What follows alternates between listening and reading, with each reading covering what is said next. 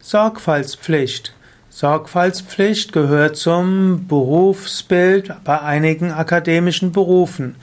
Es gibt sogenannten Berufsethos, also eine berufliche Verantwortung, eine Berufsethik und dazu gehört auch die berufliche Sorgfaltspflicht.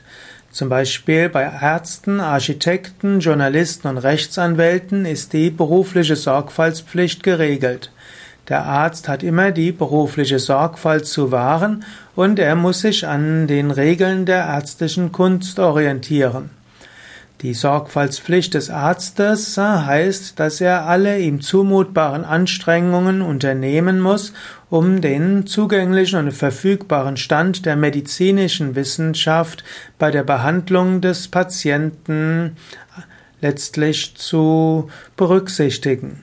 Also der Arzt muss sich weiterbilden und die zur Sorgfaltspflicht des Behandlers gehört auch, dass er dafür sorgt, dass ein Patient ausreichend untersucht wird und die beste Behandlung bekommt.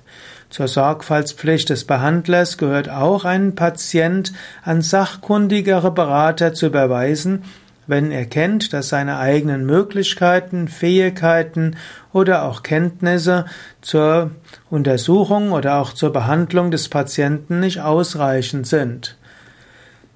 Es gibt auch eine berufliche Sorgfaltspflicht bei Rechtsanwälten. Ein Rechtsanwalt muss einen verantwortungsvollen, gewissenhaften und verständigen Umgang haben. Er muss sorgfältige Recherchen einholen und er muss auch den Stoff wahrheitsgemäß weitergeben. Also ein Journalist hat auch eine journalistische Sorgfaltspflicht.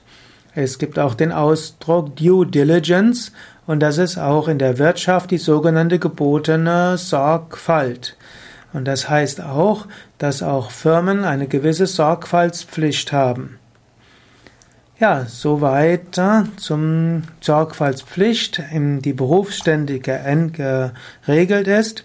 Was gibt es jetzt für Sorgfaltspflicht, zum Beispiel für einen Yogalehrer? Eine Yogalehrerin, auch ein Yogalehrer, Yogalehrerin hat eine gewisse Sorgfaltspflicht.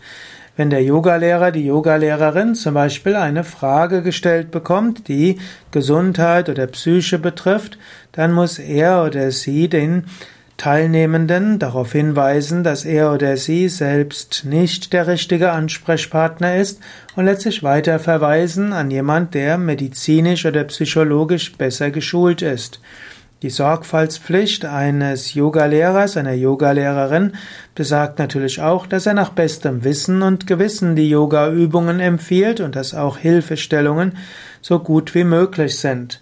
Und wann immer ein Yogalehrer, eine Yogalehrerin an die eigenen Grenzen kommt, dann muss er oder sie das auch offen und ehrlich sagen.